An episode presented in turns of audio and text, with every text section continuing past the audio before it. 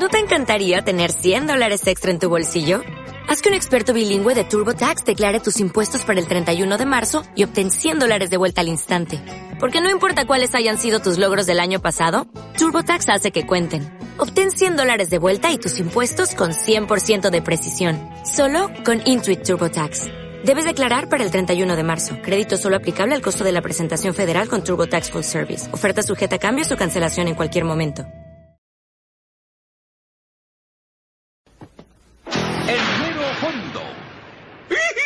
Rebotadora pelota de la justicia.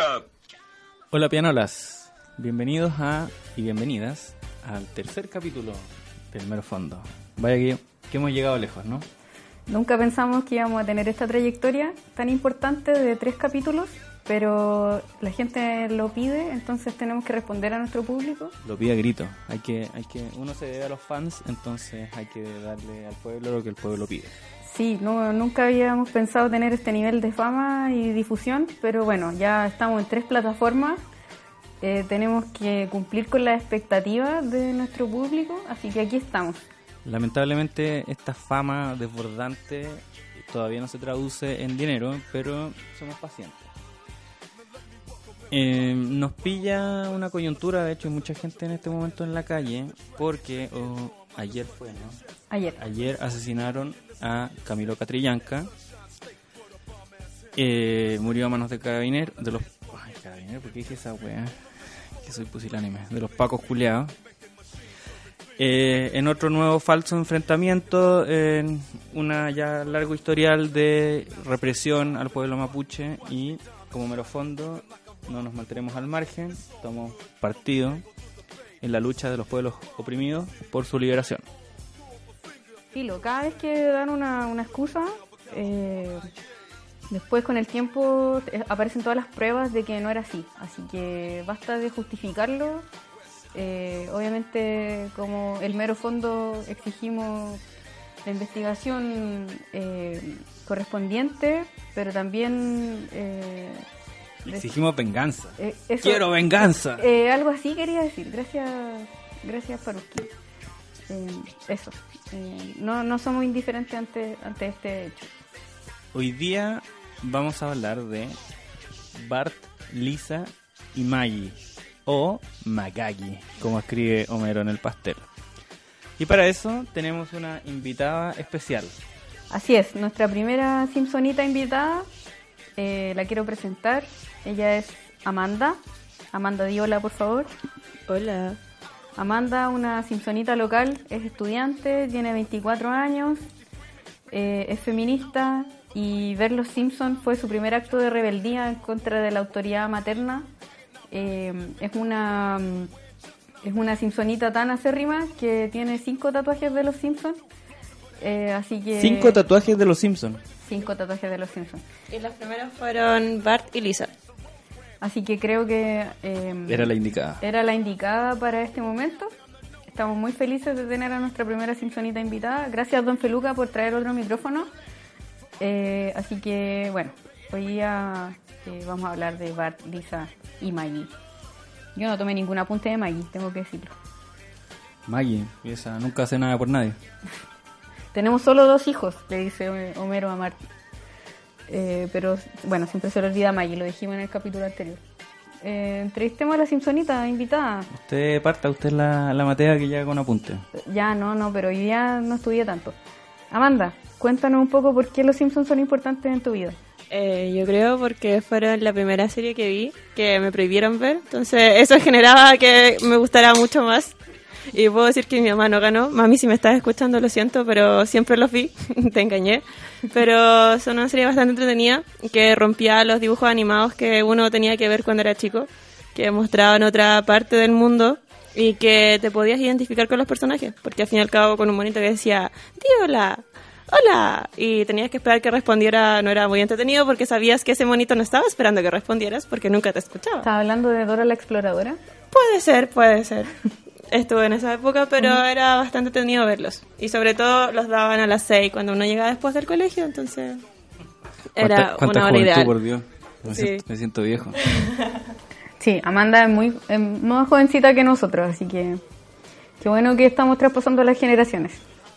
Sí, eso es importante. Bueno, eso lo, lo comentamos en el primer capítulo cuando hablamos como del tema más en general de, de la vigencia que tienen los Simpsons y cómo se han traspasado de generación en generación. Bueno, hablemos de Bart y Lisa y Maggie, ya, siempre se me olvida también. Por lo menos Maggie salva a Homero de un botellazo. Al menos hace eso. Y también lo salva cuando lo raptan los remolcadores. Ella es quien lo salva con eh, Santa. Con, No. con ayudante Santa. Con sí. sí, con ayudante de Santa. Sí. No, sí, Maggie hace sus cosas. Es la gran heroína, la silenciosa heroína. La silenciosa heroína, exactamente. Me gusta que en el capítulo de, de cuando se supone que Lisa se va a casar con el inglés, eh, todo el rato estamos esperando que Maggie diga algo y nunca dice nada. Y de hecho antes de que empiece a cantar se cancela la boda. Eh, me gusta mucho eso. Que mantenga hasta el final el misterio de su voz. ¿Alguna vez habla Maggie? Sí. Sí, pero en las temporadas más nuevas. Nosotros tenemos como una política de. Bueno, una política igual flexible, pero como que nos preocupamos hasta la temporada 15, más o menos, antes de que cambien las voces. Pero creo que las temporadas. Creo que hasta ahí en ningún capítulo habla, porque, claro, muestran, por ejemplo, los capítulos del futuro. Está este que, que mencionaba Priscila recién, de que cada vez que va a hablar, alguien le interrumpe e impide que hable. Y hay otro que también cuando van al casino indio y Bart ve su visión en el fuego, que cuando, cuando Lisa es presidenta, eh, pero Maggie sigue igual, sigue como guagua. y de repente la muestran, aparece March con Maggie y dice que, que está igual y dice como, oh, mira, ha crecido tanto. La criogenia pasó por ahí. Algo, algo raro. Entonces, los Simpsons igual juegan con esa, con esa weá de que entienden que son monos y que no son una serie como lógica, con una secuencia cronológica y lógica, entonces juegan con eso también. Dice papá, un, un, un capítulo, papi, papá, algo así. Dice Homero. Dice No, papi, no, dice, dice pa- el papi. capítulo, el capítulo en que en que están contando la primera palabra de, de Lisa, que es la historia de cuando Lisa nace, muestran que la primera Lisa, la, la- primera Lisa, la primera palabra de Lisa es Bart y después están en el presente y están peleando y Homero se lleva lleva a acostar a Maggie y le dice como pucha ojalá nunca hablís porque cuando la- los niños empiezan a hablar empiezan a pelear y Maggie se acuesta o sea se va a Homero y Maggie dice papi y es la primera que dice papi porque Bart siempre lo trató de Homero y Lisa también Lisa entonces también. es como súper bonito. Bueno ahí lo, lo tocamos también en el capítulo pasado la relación de Homero con Maggie que claro se le olvida el nombre la cuestión pero pero tiene ese vínculo especial de que está en la planta nuclear por Maggie, con la placa esa, está aquí para siempre, que es la, la tapa con fotos de Maggie para que decirle como, hazlo por ella. Igual hay un capítulo donde lo salva del mar. Cuando También, Maggie sí. no puede nadar Sí. y le tenía miedo y la única forma fue que Homero se estaba como hecho, ahogando. Homero está tratando de acercarse a Maggie, de que Maggie lo quiera y fracasan todos y Maggie está muy incómoda hasta que se empieza a ahogar y Maggie lo salva. De mi apunte de señora ñoña, como que tomé cosas de los aspectos psicológicos de Bart y Lisa. Quizá, quizá, quizá algo como más, más introductorio al principio, antes de, pero, o sea, obviamente hay que, entrar en la psicología, porque, pero yo, a ver, yo me di cuenta, como me he dado cuenta, de que hay un paralelo, o sea, obviamente hay un paralelo en la relación y función Mar Homero March y Bart Lisa, como que uno encarna el mal y el otro encarna el polo opuesto que encarna, o sea, como las cosas buenas, como la reserva moral de la familia. Pero en el capítulo pasado nosotros conversábamos que March igual eh, tiene como problemas que está demasiado subyugada por el, por el patriarcado, por el modelo patriarcal. Entonces, eh, ella también como que contribuye a reproducir ciertos vicios y ciertos, ciertas weas nefastas de la familia burguesa patriarcal. Lisa es más consciente de esas weas. Lisa está Mucho más. como- Lisa está como tres pasos más adelante que, que todo. Lisa es muy cuática. Es muy inteligente. ¿no? Igual estaba leyendo que los guionistas, el, como el foco que le dan a Lisa es criticar la ideología existente en la cultura occidental. Como esa es la función de Lisa para los guionistas, cuestionar todo lo que lo que ellos creen que está mal, que es, por ejemplo, cómo el humano trata la naturaleza, la religión, porque al fin y al cabo Lisa cuestiona la religión en sí y, se enfoca en otra, eh, y todas las culturas que tiene, y es sobre todo la patriarcal, que después de un tiempo la critica demasiado. Y de hecho, antes de, como en los primeros, o sea, como en las primeras temporadas, de O sea, la relación que, Lisa tiene con Marge es un poco sobre esa crítica a la cultura patriarcal. Para Lisa, Marge es el antiejemplo. Ella no quiere ser como su mamá y no quiere repetir eh, algunos, lo que para ella son errores, como, no sé, dejar los estudios, eh, dedicarse solo a las labores domésticas y de cuidado. Y ella reconoce que tiene mucho potencial intelectual, pero no tiene referentes familiares. Entonces eso para ella es como muy terrible hasta que en un capítulo se da cuenta que las mujeres Simpson pueden ser inteligentes y los hombres Simpson son como unos simios que solo se agarran a cornetes. Con ellas en la cabeza. Sí. y tienen, oye, bueno, tienen puras profesiones de mierda. Así como el único weón que tenía buena pinta, como Homero lo agarra y dice como, tú tenés pinta que te ha ido bien en la vida. Imito millonarios, le dice el weón. Desearía ser uno. Igual, claro, Lisa Lisa tiene igual esa como esa ambivalencia de que escrito, o sea, ella tiene súper eh, claro el rollo de lo que quiere ser y lo que no quiere ser y lo que y, lo que y cómo debe ser la, la, relación entre hombre y mujer, o sea, la sociedad en general. Sí, Lisa tiene un rollo súper como elaborado sobre todo pero igual en ningún caso es como que miren menos a su mamá, yo creo. No... De hecho, en un capítulo, en ese mismo, tiene como un cuestionamiento. Si ella quiere a su mamá, sabe que está mal, pero igual siente que está mal no decirle a ella como no quiero ser como tú. Y de hecho ahí toma, cuando empieza a aparecer Mona Simpson, a ella la toma como un referente cuando se empieza a enterar que ah, era una activista hippie, que efectivamente era clandestina y fue, yo creo, inconscientemente su imagen a hacer, pero no faltando a su mamá, que al fin y al cabo igual fue una parte importante de ella, pero no sabe cómo decirle, como, oye, sabes que no, no quiero ser como tú. Que, claro, y de hecho en el capítulo que en que esa máquina les determina como el futuro y se equivoca justo en los hermanos Simpson y le pone a Bart que va a ser policía cuando grande. Y o sea que no, no es del futuro es como de vocación. Y a Lisa que va a ser dueña de casa y Lisa se frustra y se pone rebelde y Mart trata de convencerla así como, pero bueno, anda a ser dueña de casa igual tiene huevos bacanes, onda, mira, hice el desayuno y lo hice con una carita, dos huevos fritos y unos tocinos con carita feliz. Y todos lo ven, pero nadie lo ve. Y Lisa le dice como, ¿y cuál es el sentido si nadie lo ve? Y llega Homero y Bart y comen como chancho y...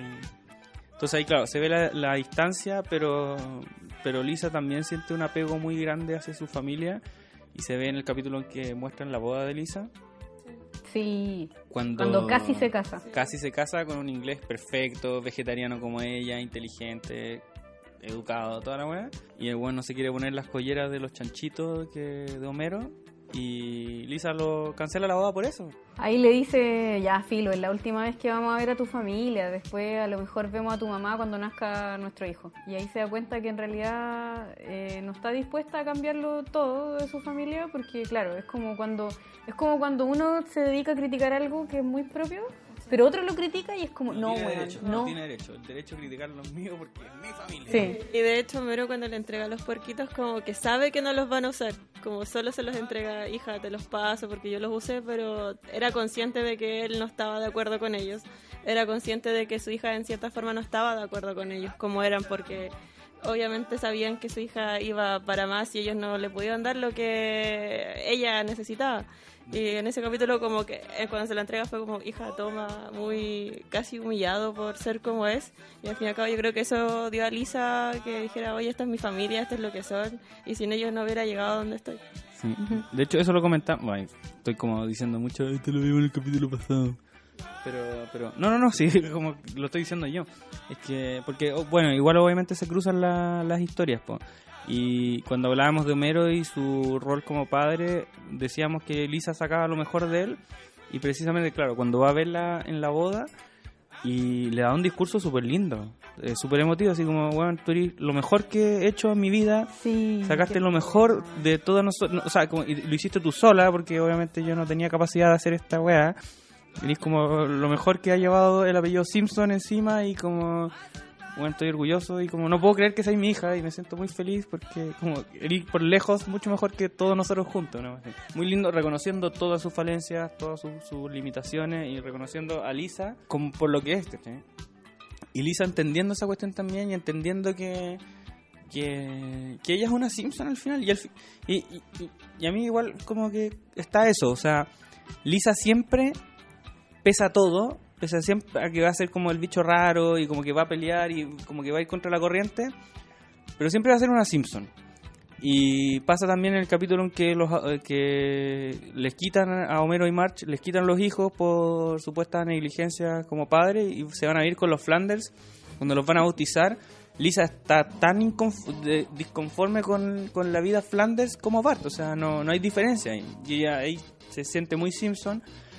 Y, al final, cuando está Maggie es la indecisa, y, pero Lisa está muy abandonada con, con ser Simpson.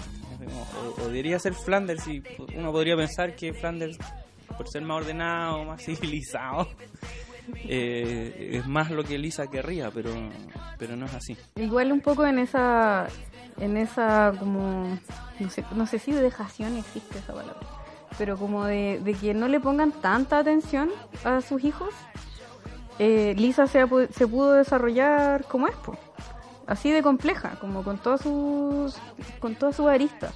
Porque si hubiese sido una Flanders, estaría ultra moldeada y sería una ñoña de mierda como los hijos de los Flanders. Pero, o sea, Lisa es demasiado compleja, o sea, es súper, súper inteligente, es muy crítica, pero a la vez un poco sobreadaptada a la escuela. Eh, es vegetariana, es budista, es activista ambientalista y bueno, después en el capítulo, en los capítulos en que se proyecta yendo a la universidad también le va súper bien, después es presidenta, se supone. Entonces creo que igual un poco eh, que no estén tan encima de ella eh, permitió que ella desarrollara todas esas facetas. Bueno, también es, es saxofonista, tiene una sensibilidad artística, entonces no me parece tan terrible que no le pongan tanta atención sus padres. O sea, eso se da con los tres porque con Bart también se da en cierta forma. O sea, se da de mala forma, entendiendo que se genera el niño travieso, que sí las travesuras. Pero al fin y al cabo es muy inteligente porque en muchos eh, eh, capítulos salva a Lisa de, de que la castiguen. En el capítulo que él se hace el policía del colegio, al fin y al cabo en cinco segundos crea una estrategia para salvar a su hermana, entendiendo que ella es la que va a ir a la universidad, va a alcanzar todas las cosas. Y Maya hace lo mismo con su independencia, es al fin y al cabo la que puede generar ideas para salvar el resto sin tener que decir nada. Sí, sí, al final, claro, es que como lo que decíamos al principio, que pese a todo lo que, o sea, todos los vicios y todos los defectos, al final en el fondo siempre se impone como los valores positivos y eh, en el caso de Bart y Lisa, su complicidad como hermanos, por muy distintos que sean, o por muy de repente mal que se llevan, claro, el capítulo en que Bart se vuelve Paco, porque Bart le dicen, claro, tú vas a ser policía cuando grande, y weón como, que, que weá, pues, si yo soy un, un delincuente juvenil, ¿cachai? Pero como de repente, ah, ya, y se mete cuando hace esa ronda con los pacos, le pasan una pistola, una weá tremendamente irresponsable. Y, y salen a se no, una weá de mierda, puta, pacos culiados. Todos los, bueno, todos los policías son bastardos, sabemos eso, ¿verdad? Eh, y el weón se compra su rol y se lo y se, y se compromete a full con el rol de Paco en el colegio y es con pinche con Skinner. Pero cuando cacha que Lisa se robó los libros de los profes, el weón sopesa todo y en una fracción de segundos, claro, como tú decís, como en una fracción de segundos, el weón sabe lo que tiene que hacer y sabe que Lisa el futuro y que no se la pueden cagar porque es ella el futuro de la familia. Yo creo que la relación con Lisa, eh, Bart y Lisa, está llena de, rivalidad y celos, pero también de lealtad. Y se ve en el capítulo en el, en el que mm, Lisa la van a reprobar porque no, no tiene buen desempeño en deportes y termina metiéndose al equipo de hockey. Porque si, si, si reprobaba efectivamente terminaba en la isla de los monstruos, Claro, que en realidad no era una isla, era una península. porque era solo el nombre. Sí, era solo el Era nombre. solo el nombre, la isla de los monstruos. Se refería a que era península. sí. Eh, rivalizan mucho en, en lo- en el hockey porque bueno, era- los deportes era un área en la que Bart era destacado y era una cuestión positiva, no solo destacarse porque le fuera mal en el colegio, porque fuera desordenado, sino que, ups, eso va a salir en el, Nos pillaron, nos pillaron. Ah, Bueno, entonces tienen esta rivalidad porque cada vez que Lisa como que se mete en las áreas de Bart, Bart reacciona con muchos celos y cuando, cuando les toca enfrentarse a los equipos de hockey de, de Lisa y de Bart, eh, van empatados y que a los segundos finales eh, deciden no enfrentarse. O sea, dejan pasar el tiempo y empatan nomás y se dan un abrazo. Mientras atrás la- todos los apostadores estaban así para la cagada. Pero en ese capítulo la- el culpable es Homero, en verdad. Porque él Homero genera... de mierda, Sí, weón, Porque tan él genera como, oh, mi hija Lisa, y tú, Bart, que no pudiste ganar. Y es como, Lisa, Lisa. Y él genera la rivalidad entre ellos. po, Porque era como, ¿quién era el mejor en O sea, deporte? yo creo que la exacerba, no la, no la genera. Sí, la exacerba. Pero. Y ahí está como el- también la dualidad de la relación de Bart con, con Homero, que por una parte es muy conflictiva y Homero lo ahorca y lo saca a las casillas y como que l- Lo dijimos en el capítulo anterior, no el maltrato infantil. lo odia un poco. Pero por, la, por otra parte, claro, se siente, siente más identificado con Bart porque Bart es más infantil, es más pendejo y hace más weas. Es como más Simpson en ese sentido.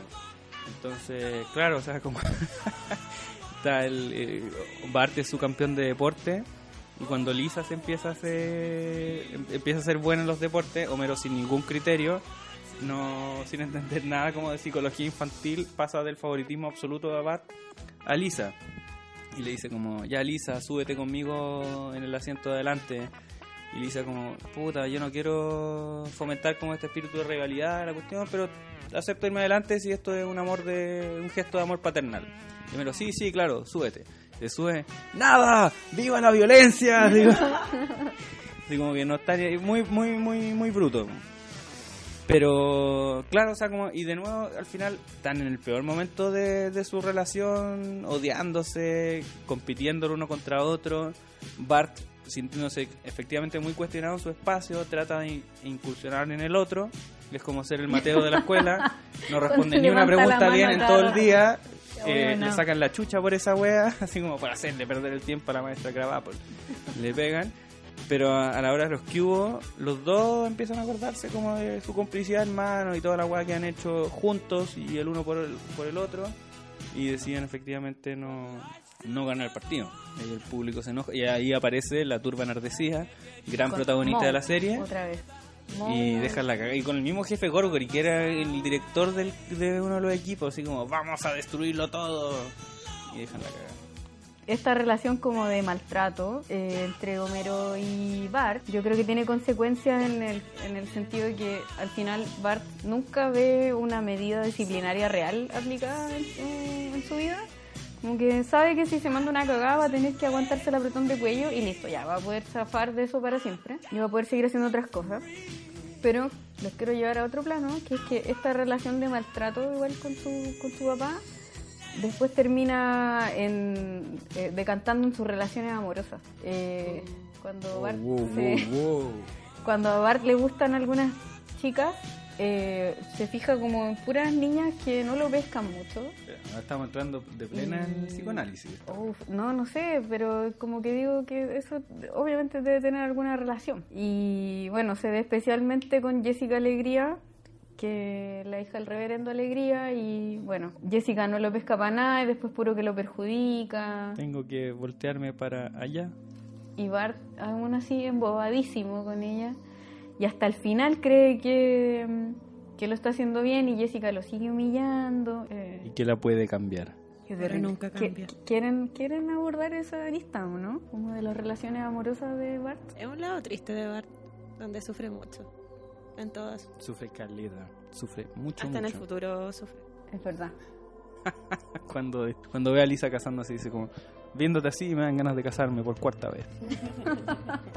Y cuando su esposa no lo quiere ver y le deja a los hijos como por no sé cómo se llama y los deja a los dos a los gemelos y no lo quiere ver a él. Bueno, no sé si eso será realmente psicoanálisis, pero creo que tiene relación el tema del maltrato con, con cómo ve a tus parejas. después. Pero sí, es parte de la psicología de Bart, efectivamente, una incapacidad de construir relaciones. O sea, no sé si de construir, bueno, sí, no.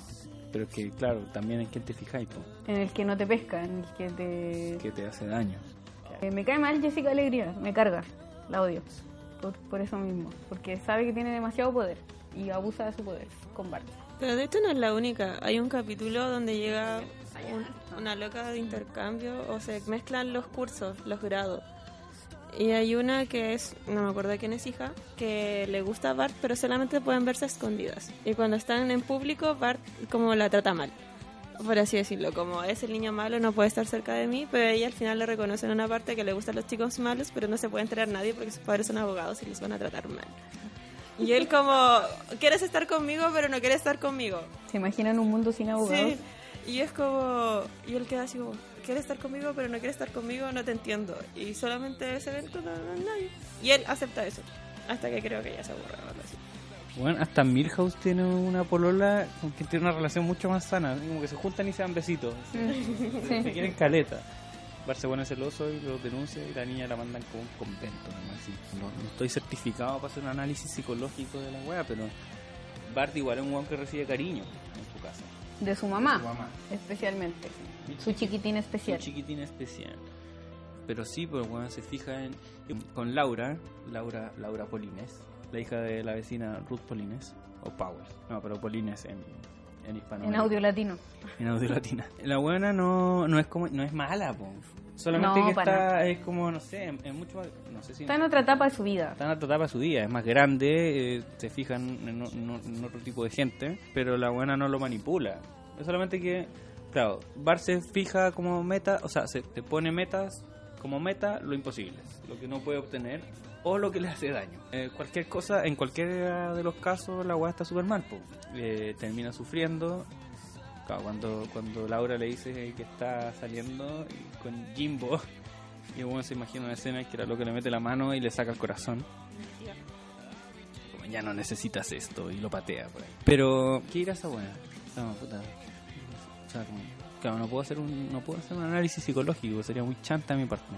Especialmente porque sabemos que gente que sí estudió psicología nos va a escuchar, weón. Nos van a hacer bolsa. Vamos a esperar sus comentarios después de esto, cuando escuchen esto, por favor, si hay algún psicólogo que nos mande su teoría al respecto de por qué Bart se enamora de gente que no lo pesca o lo quiere destruir. Igual, se, como un dato en todas, se vuelve un sumiso a sus relaciones. Como deja de ser el niño Muy travieso. sumiso. O sea, Es- hace, hace lo que lo que, lo que la otra quiere que hacer. Porque si cuando, cuando cacha que Jessica es hija del reverendo, el weón se vuelve bueno, se peina y la weá. Pero cuando cacha que Jessica es mala, vuelve a ser como es y travieso y toda la weá. Pero sí, efectivamente, una personalidad muy. Quiero hablar de- de las relaciones de Lisa ahora. Esa es otra parte compleja. Mucho, porque además eh, Lisa como que confía mucho en sus capacidades intelectuales, no tanto emocionales. Entonces siempre siente que tiene que estar como validándose para que otras, para que los gallos la pesquen. Y tiene obviamente este, este antimodelo de su mamá, de la relación que tiene su mamá con su papá. Tiene un nivel de, de frustración, un umbral súper bajo. Eh, y un poco yo siento que como que le estorba el amor, así es como es como algo en lo que ella no se no se ve porque le estorba para sus objetivos, no sé, personales, académicos. Y de repente aparecen algunas relaciones, yo creo que muchas menos de las que tiene Bart.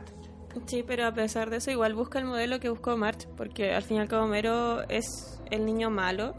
No, no como Bart, pero sí era el tipo que iba a tomar cerveza en vez de estudiar, se iba a la playa. Y Nelson es el mismo personaje.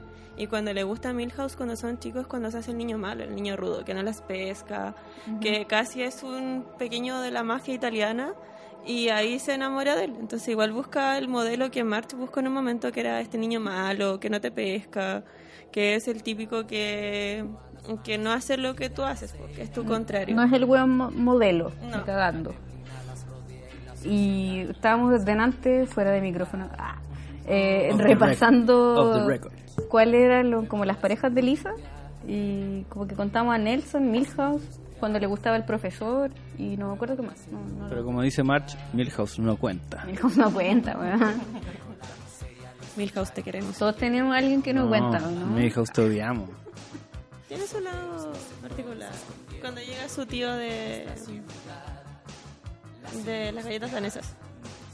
Pero no, no. o- es lejos el personaje que más detesto. Yo prefiero a Flanders antes que Milhouse. Yo estaba pensando que detestaba un poco a Flanders, pero no sé si tanto... Yo creo que su hijo. Oh, weón, sí, puede ser Rod y todos. Sí. Bueno, esto lo, lo- lo discutiremos niño. en otro capítulo, pero, pero Milhouse para mí es muy rata. Bueno, en verdad, uno de los peores personajes. Y como dice March, no cuenta. Así que no Lisa, cuenta. cásate de blanco nomás, no hay problema. Sí, lo da lo mismo eso. Eh, Se me imagina como... No, filo, una hueá muy... Filo. No, no, no queremos entrar en detalles escabrosos, pero se me imagina una experiencia sexual muy... Muy poco placentera y... por eso no cuenta la weá.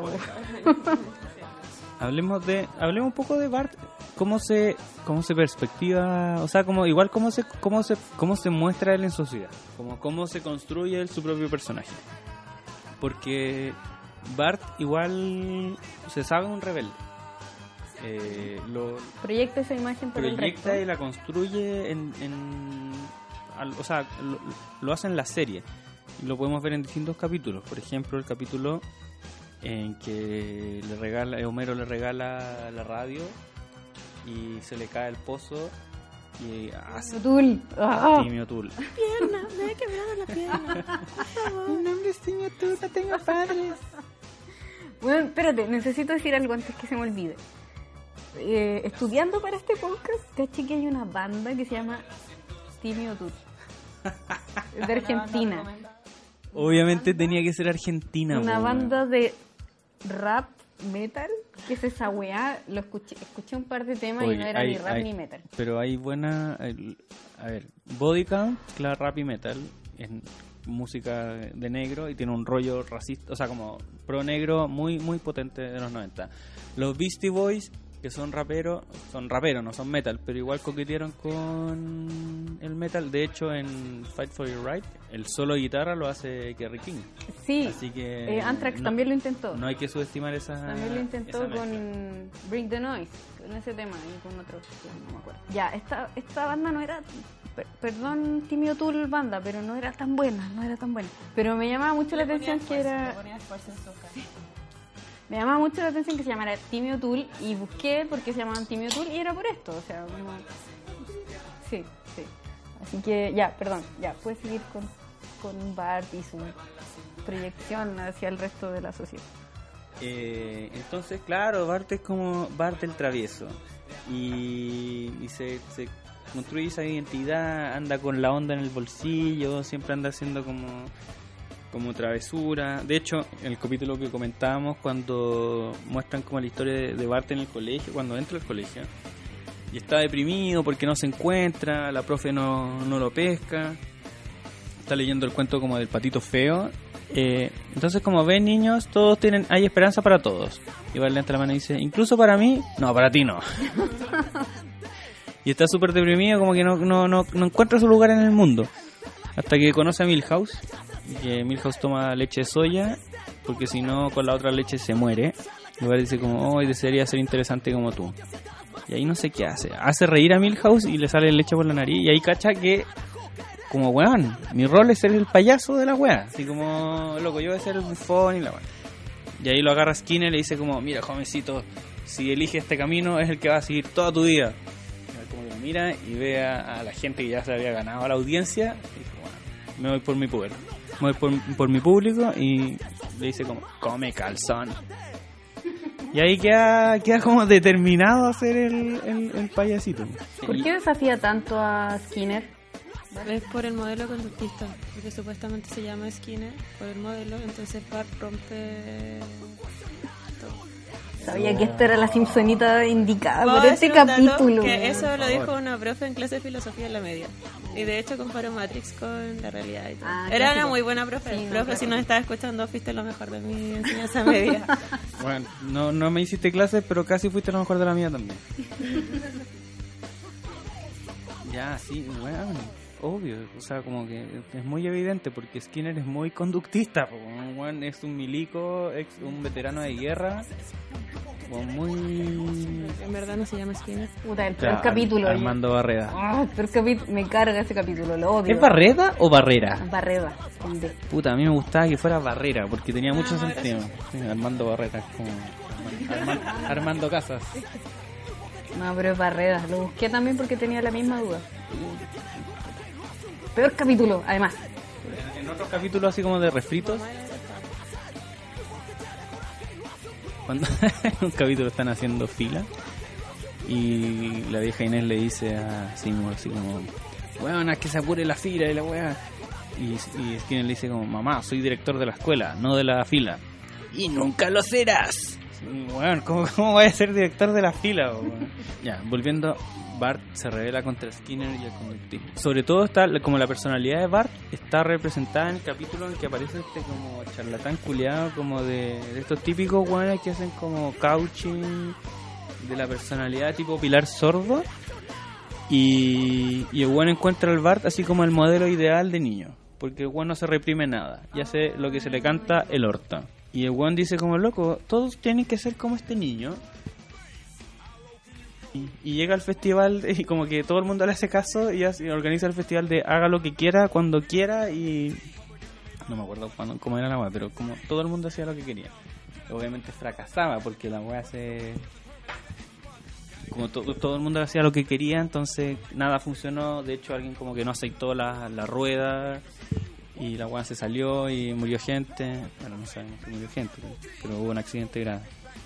Y, y Bart ahí, Bart sufre una crisis existencial cuática porque cacha que todo el mundo empieza a hacer lo que él hace y de hecho está súper deprimido y va como a tirar pollos al puente y cacha que todo el mundo está tirando pollos. Y ahí Lisa, muy inteligente Lisa, le dice como, bueno, vos estáis deprimido porque como que tu tu nicho así, no me acuerdo cómo lo dice, lo dice de una forma muy como muy técnica. Dice como tu nicho, o sea, como tu identidad fue asimilada por tu nicho, una wea así. Y básicamente le dice como, bueno, ya no estáis deprimido porque todo el mundo está haciendo lo que tú haces siempre. Entonces tu identidad se diluye. Y Bart se construye así, pues siempre en rebeldía. O sea, como que ya, los capítulos de cuando nace, weón nació malo. De hecho, está su gemelo malvado Hugo, Que está en el ático. que en realidad es el, el gemelo bueno. o Sí, sea, y Bart- después lo llevan al ático. ah, bueno. Bart era el malo. Pero desde que nació y le trató de quemar la, corbata a Homero, que el buen es malo. Y siempre se construyó así. Y sobre todo ese capítulo que muestran de cuando conoce a Milhouse. Es como, yo creo que es como un weón medio solo, sin muchos referentes, lo que decíamos, sin muchos referentes familiares, buscando su espacio en el mundo y cachó que, que podía hacerse ese espacio en, en ese lugar, como a través de ese, de ese personaje. Igual como dato curioso estaba leyendo que el nombre de Bart significa en inglés, es un anacrónico de Brat, que es travieso. Y de ahí sacan el nombre y de hecho es su segundo nombre porque se llama Bartono- Bartolomé Bart Simpson. No, pues. Ya sabía que era así. J. Bartolomeo J. Simpson. Es No, Homero. no, sí es J igual. ¿En serio? Sí. Sí. Bartolomeo J. Simpson, sí. Aquí dice Jojo Simpson, pero no sé. ¿Qué es esa weá? Pero sí, Bartolomeo J. Simpson. Cuando el, cuando Escucha, que además cuando Homero como que está descubriendo su su segundo nombre, eh, no se entiende tanto en español, po, porque Homero J no es lo mismo que Homer J. O sea, se dice J en inglés. Y es como que en verdad no descubre nada nuevo. Porque suena igual, po. Eso, en inglés suena igual. Como Homer J. Y después descubre que su nombre es Jay, su segundo nombre, entonces suena igual, pero para él es muy emocionante. Ya, O sea, es el juego, que la weá en realidad no significa nada. Sí, Yo encuentro que está buena la explicación del, del chiste del, del segundo nombre de Homero.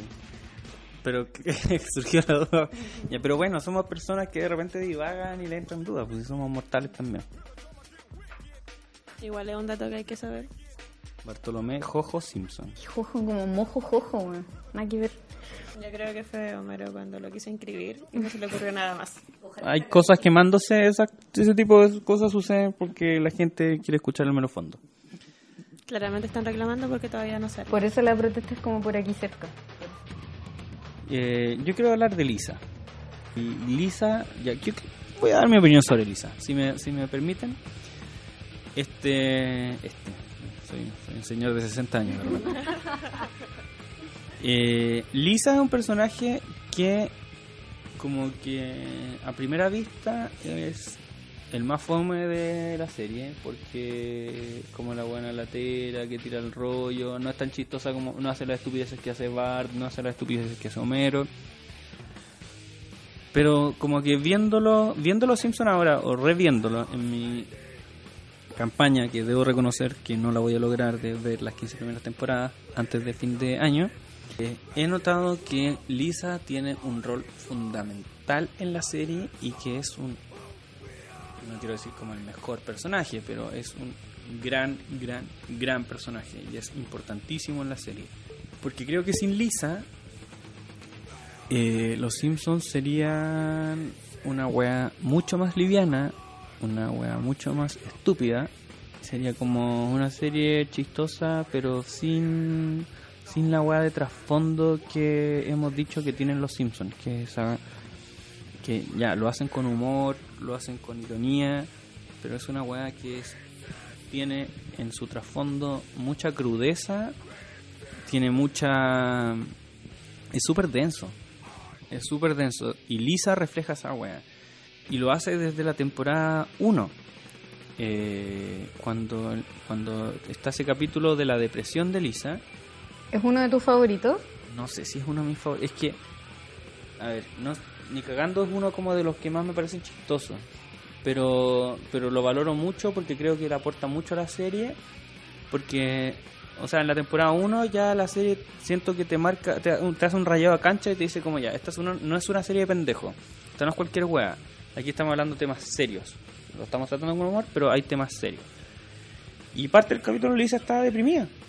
Está triste y como que no, no hay un trasfondo a la cuestión, simplemente parte con que Lisa está triste y está en el baño y como que se mira y Homero está enojado y Lisa sale callada y después no quiere su panquecillo y después no quiere jugar deporte y la profe le dice como, ¿y qué, qué te pasa a vos? Es que estoy triste nomás. Y no hay una explicación. ¿cachai? Y la, y la, y- y la depresión tiene esa weá de que la gente dice como, mucha gente dice como, oye, pero bueno, sube el ánimo. Tira para arriba. como, es una weá de actitud y como, bueno, no es una weá de actitud, es una enfermedad, ¿cachai? Como yo no, no me mejoro de un resfrío porque simplemente me quiero mejorar. Es una weá que excede a mi, o sea, que, que excede a mi voluntad, ¿cachai? Entonces ahí te das cuenta, en ese capítulo, porque, o sea, como la depresión no es una weá que le toca a los, a los caros chicos, ahí te das cuenta que la serie es densa. Y, y Lisa cumple esa función. Y después después va, va puliéndose y claro, va asumiendo todo lo que la Amanda decía, como que asume todas esas rebeldías contra el sistema, contra la cultura occidental, es vegetariana, critica la religión, igual es media liberal, pero pero pero está como por lejos a la izquierda del, del sistema político Tiene gringo. un perfil feminista igual. Nace de Estados Unidos, no la voy a poner que Sí, diga pues no, pro claro, no queremos la líder bolchevique. Sí, Es la carta que dice, chao niñita. En tu Chao, lugar, niñita. Faruqui, quedaste en tu lugar. ¿Qué te pasa ahí con esta...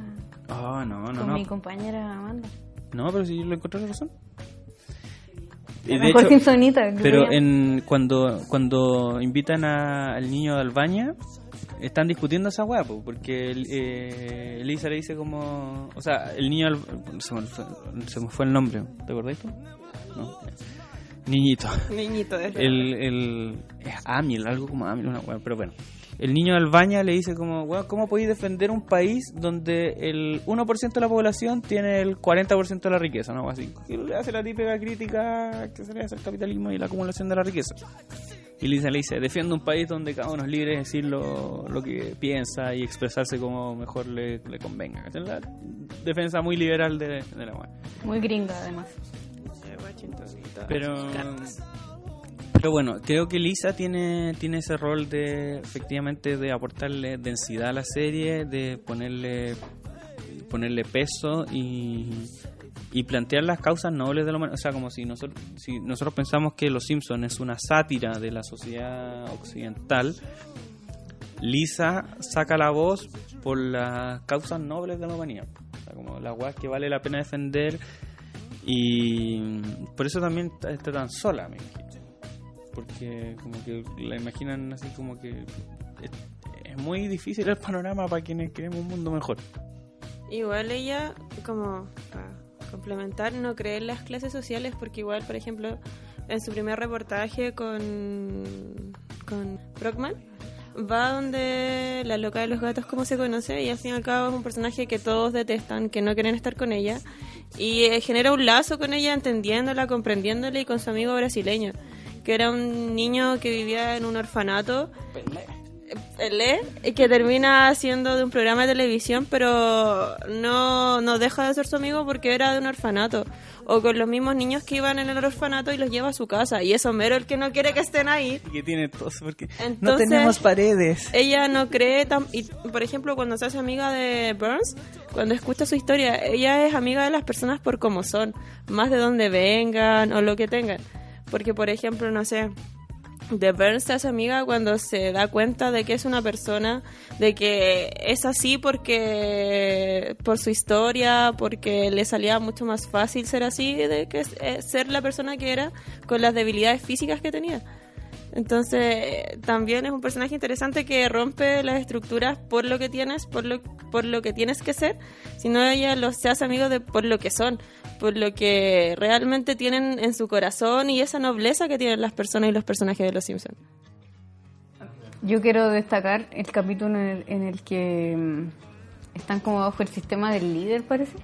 Y hay un diálogo muy Todo el maldito sistema está mal. Usted está mal, todo el maldito sistema está mal. Y ese podría ser un buen tatuaje. Mm, sí. Hay un Lisa- Lisa ahí como tatuado, mirando. que hay Sí, un parche sí. con esa imagen y esa frase Sí, sí. y es un muy buen tatuaje. Y una amiga lo hizo una vez. ¿Qué cosa? Tatuaba a una Ah, a una compañera en el brazo con ese tatuaje. Eh, ese y otro sobre el diálogo sobre la sobre la Malibu Stacy son mis favoritos yo creo de Lisa cuando cuando cuestiona como el, el modelo que No es sé, solo soy una chica. claro ese ese capítulo Capítulo para analizar en el capítulo de Femini.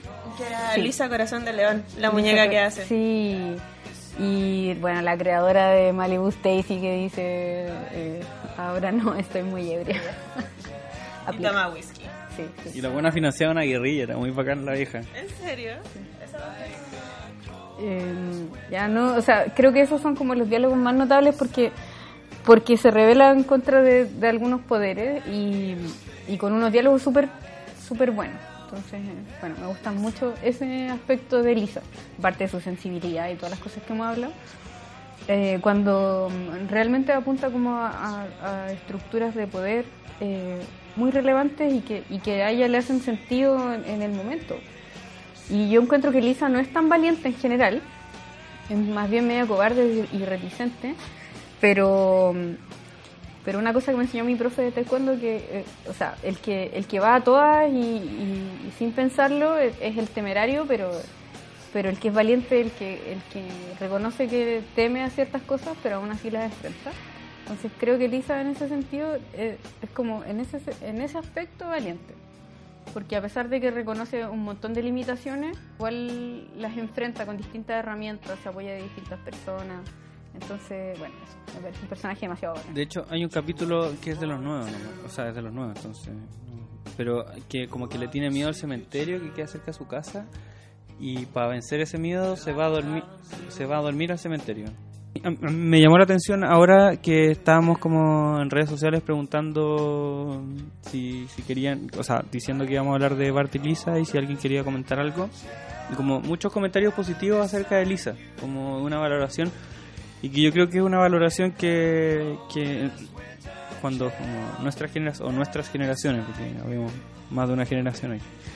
No sé pero ya, ya yo soy más viejo pero cuando por primera vez vimos los Simpsons o empezamos a ver a los Simpsons eh, que éramos más pendejos y obviamente no, nos daba más risa la wea más pendeja eh, no queríamos tanto a Lisa pero siento que no sé si con la ola feminista o con, con la madurez o ambas un poco, pero hemos mucha gente aprendió a querer a Lisa. Y de hecho hoy día me decían, o sea, como me decían, la gente en la calle. La como, gente se acercaba y decía, Paruski. Paruski, Paruski del mero fondo. Y yo decía, por favor, no, quiero, quiero, vine a comprar, vine a, vine a comprar una cerveza nomás, por favor, no, déjenme tranquilo.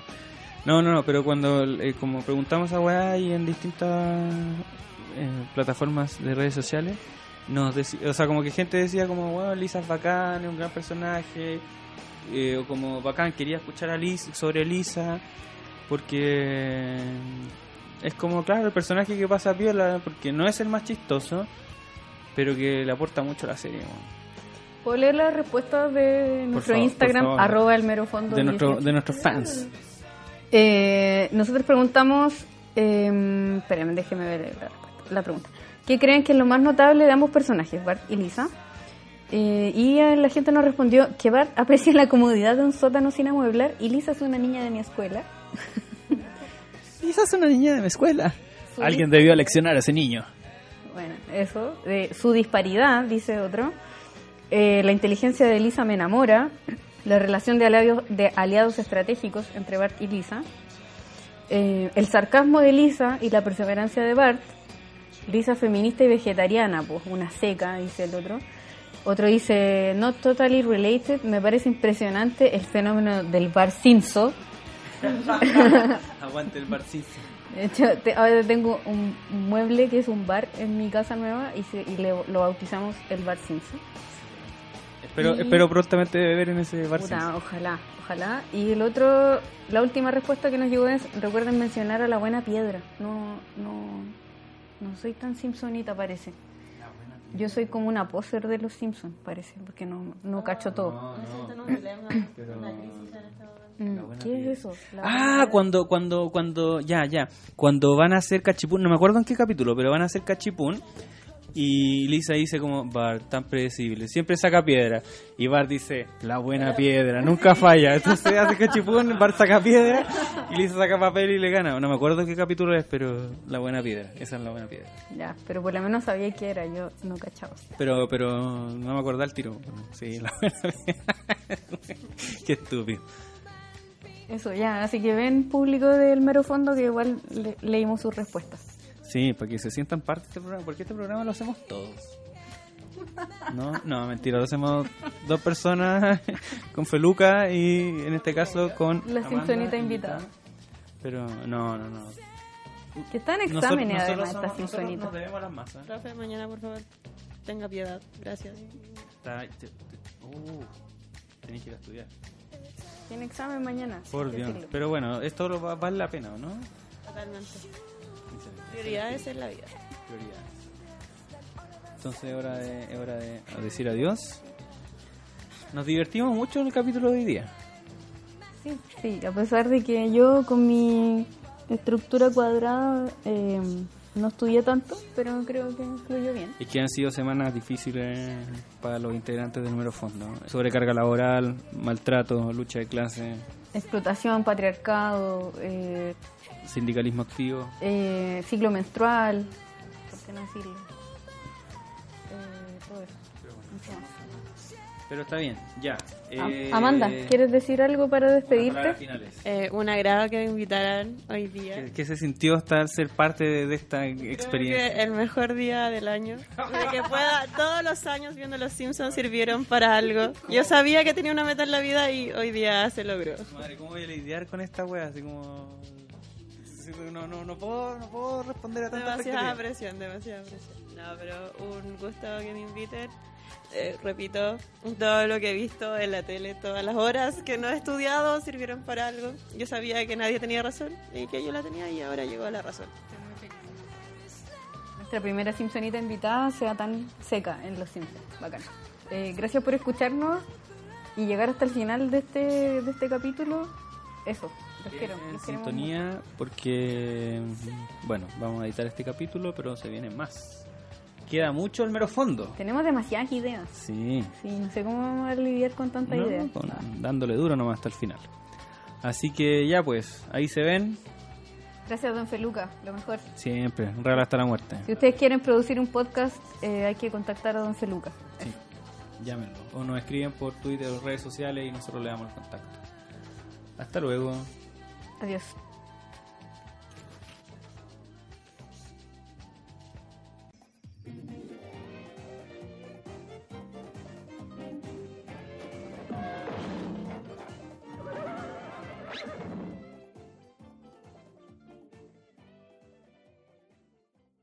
When you drive a vehicle so reliable it's backed by a 10-year, 100,000-mile limited warranty, you stop thinking about what you can't do and start doing what you never thought possible. Visit your local Kia dealer today to see what you're capable of in a vehicle that inspires confidence around every corner.